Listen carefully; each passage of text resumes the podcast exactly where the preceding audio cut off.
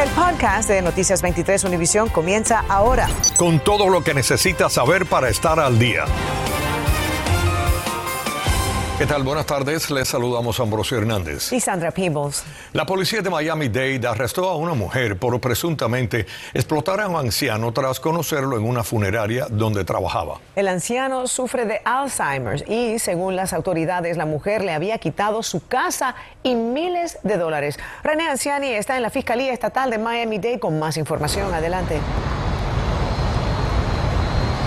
Sandra Ambrosio, sin duda es un caso muy triste. Según las autoridades, todo habría comenzado hace tres años y no fue sino hasta que un sobrino de este anciano vino a visitarlo desde West Palm Beach cuando se encontró a su tío viviendo con la mujer acusada y su hijo. En medio del Alzheimer que él sufre, esta persona habría dicho que son familiares que llegaron de Cuba. Enseguida el sobrino llamó a las autoridades y empezó la investigación.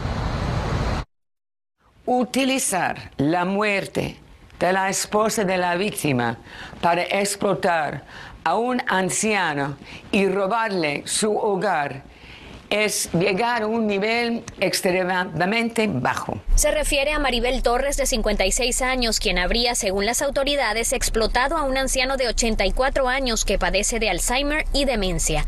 Según explicó la fiscal Catherine Fernández Rondot, se conocieron en 2019 cuando la mujer era empleada de esta funeraria y el anciano estuvo ahí por los servicios fúnebres de su esposa, que habría muerto.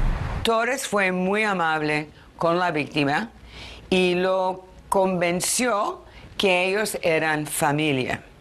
Así fue como ella estableció una relación de confianza con la víctima.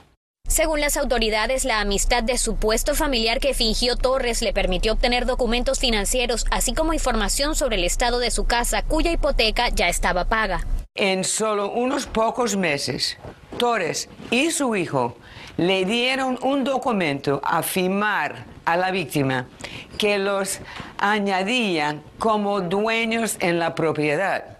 La mujer está enfrentando cargos por explotación de ancianos o discapacitados, robo mayor y plan organizado para defraudar. Se alega que Torres manipuló a la víctima a firmar un poder notarial que le dio acceso total a los asuntos legales y financieros bueno, y no todo queda allí. Según las autoridades, esta mujer habría utilizado la casa del anciano para pedir varias hipotecas, una por 360 mil dólares y otra de 100 mil a nombre de una compañía que, de la cual ella era titular con su hijo. Por otra parte, las autoridades dicen que esta investigación continúa y le están pidiendo a cualquier persona que sienta que haya sido víctima a que se comuniquen de inmediato.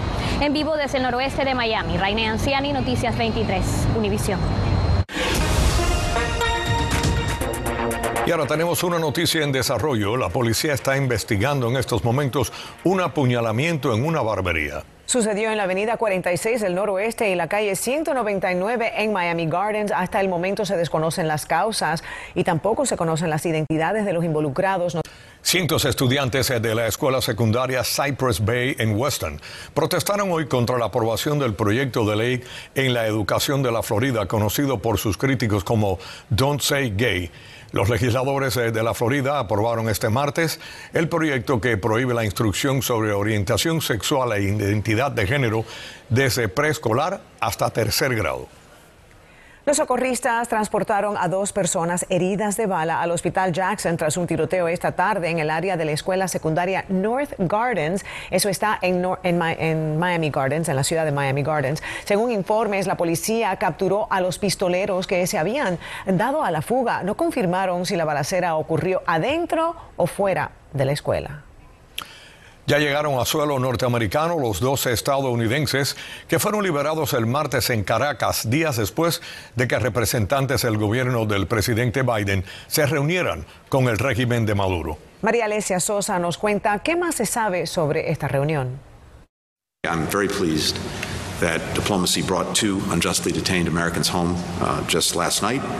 El secretario de Estado se refiere a dos de al menos nueve estadounidenses detenidos en Venezuela. Gustavo Cárdenas y Jorge Alberto Fernández fueron liberados este martes, días después de una reunión entre emisarios de Biden y el régimen de Nicolás Maduro. Tuvimos una reunión yo podría calificarla de respetuosa.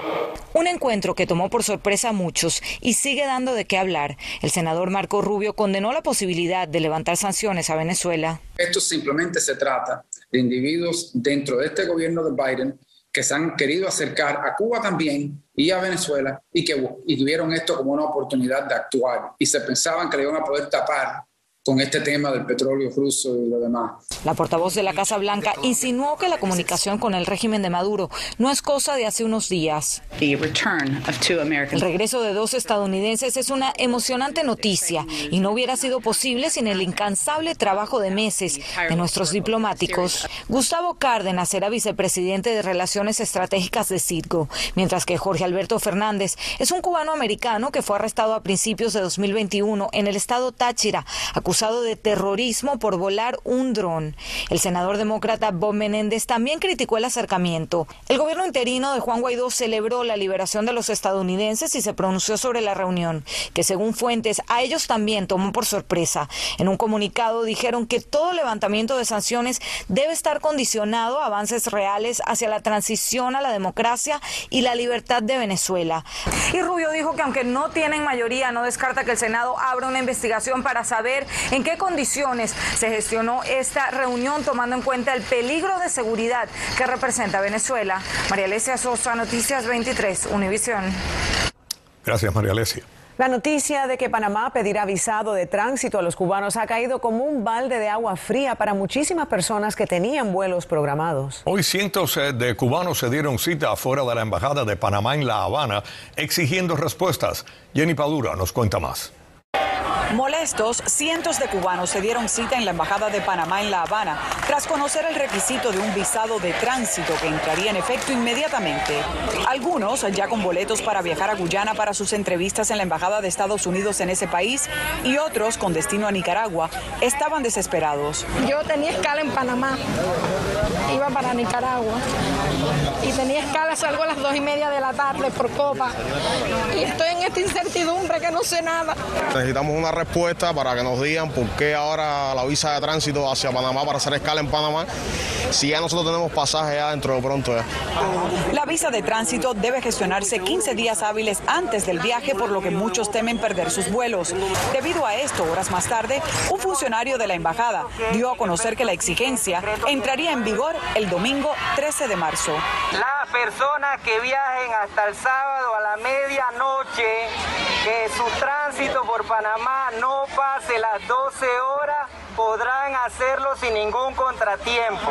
Las personas que viajan a partir del primero de abril serán atendidas mañana. La visa cuesta 50 dólares y es válida por 24 horas para la estancia solamente en el aeropuerto es importante inmediatamente escribir a la sección de visas de inmigrante en Guyana por correo electrónico, dejarles saber que se le interrumpió el vuelo por el requisito de visa de tránsito a través de Panamá. En el mes de enero, 9.827 cubanos ingresaron a Estados Unidos por la frontera, según cifras de la patrulla fronteriza, para un total de 30.763 en lo que va del año fiscal que comenzó el primero de octubre de 2021.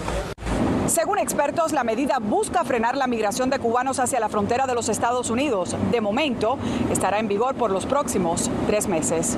Jenny Padura, Noticias 23, Univisión. Estás escuchando el podcast de Noticias 23, Univisión horas el presidente de Colombia, Iván Duque, llegará a Washington, donde celebrará el segundo centenario de relaciones diplomáticas con este país. Se espera que aborden temas como la democracia, la seguridad, pero sobre todo inmigración. María Fernanda López habló con líderes comunitarios que han gestionado un pedido específico y ahora nos dice de qué se trata. Se estima que unos 300.000 colombianos viven en la sombra indocumentada en los Estados Unidos, por lo que líderes comunitarios del sur de la Florida quieren abogar por ellos. La estrategia es solicitarle el TPS al eh, gobierno americano para nuestros eh, connacionales. El TPS y el DED son leyes que están en manos de eh, discrecionalidad del presidente de los Estados Unidos y que solamente pues conlleva un gesto humanitario. y aprovechan la visita que realizará este jueves el presidente Iván Duque a Washington para celebrar 200 años de amistad bilateral entre Estados Unidos y su principal aliado en la región, que es Colombia. De tal manera que así como aplaude Estados Unidos la atención de 2 millones de venezolanos de nuestro país, puede atender unos 200 o 300 mil colombianos que se encuentran irregularmente en los Estados Unidos. Estas son las cartas que ya fueron enviadas y formalmente recibidas por el presidente Duque. La esperanza es que el día de mañana, en su reunión con el presidente Biden, aborden el tema. ¿Cuán real es la posibilidad que se pueda llegar a adjudicar un TPS para los colombianos? Sabemos que es una, una posibilidad bastante compleja para poder aprobar un TPS, no solamente para los colombianos, sino para cualquier país del mundo, en donde deben existir situaciones extremas para que se pueda adjudicar este tipo de ley. Sin embargo, eh, estamos solicitándolo en, en, ocasión a todo lo coyuntural que se viene gestionando en este momento, no solamente eh, a nivel de región, sino también a nivel mundial. Líderes comunitarios venezolanos, cubanos, ecuatorianos y nicaragüenses se han unido en este esfuerzo. Nicaragua logró el nácar hay años atrás y los hermanos colombianos hoy están sentando un precedente histórico para que ellos puedan también adquirir estatus con los cuales dignifiquen no solamente su vida, sino su dignidad migratoria, laboral y educativa en este país. Informó María Fernanda López, Noticias 23, Univisión. El Consejo de Jayalía aprobó una ordenanza que obliga a dueños a notificar a sus inquilinos con 60 días de antelación que habrá un incremento del alquiler por encima del 10%. El incumplimiento de la norma podría representar una multa de 500 dólares a los propietarios que no avisen con el tiempo requerido sobre este aumento.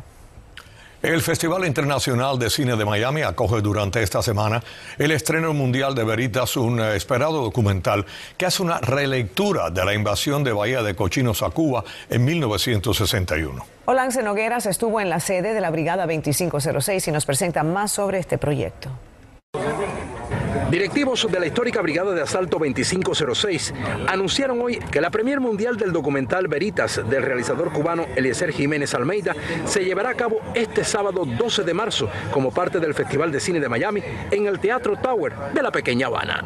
Lo más importante para mí a lo largo de todo este proceso de realización de este documental es, es ese mapa espiritual de las emociones que tiene la historia que no se pueden leer en los libros, pero sí se pueden ver en película.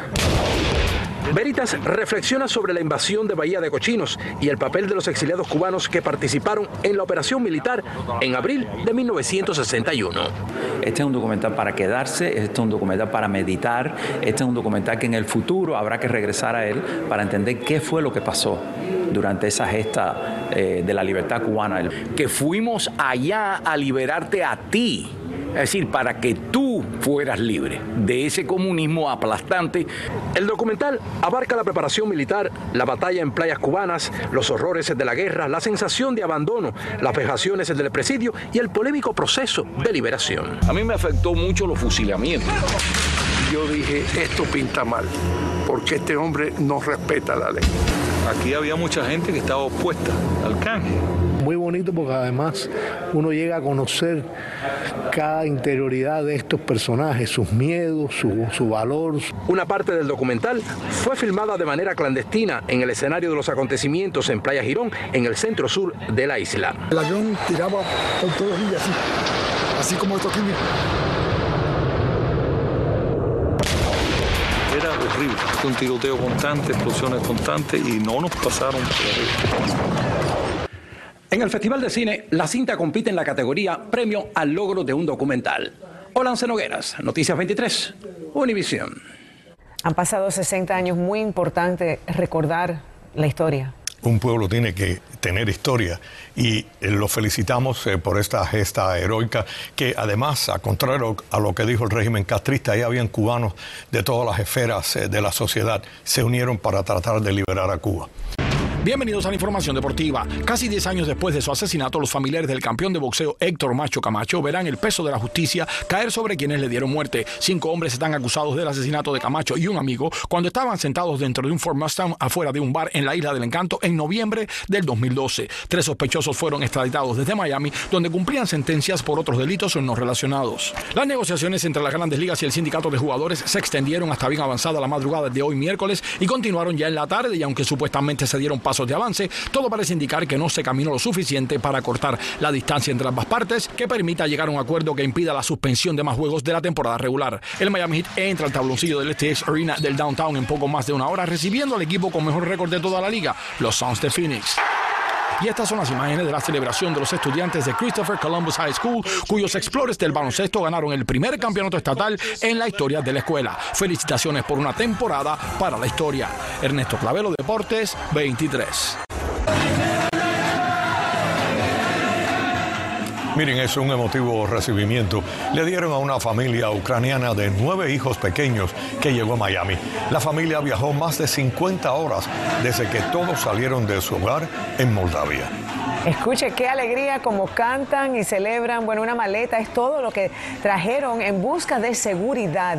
En el aeropuerto los recibió la alcaldesa de Miami-Dade, Daniela Levin Cava, y muchas personas que estaban celebrando. Qué emoción. Qué emoción, bienvenidos. Esa, esa familia con sus nueve niños que, bueno, vinieron escapando de esta situación tan terrible que estamos viviendo en, a, a nivel internacional. Y como dijeron, con una maleta en mano, ahí tenían sus sueños y están ahora en las tierras de libertad. Qué bueno. Con eso nos despedimos. Acabas de escuchar el podcast de Noticias 23 Univisión. Puedes descubrir lo mejor de los podcasts de Univisión en la aplicación de Euforia o en univision.com diagonal podcasts.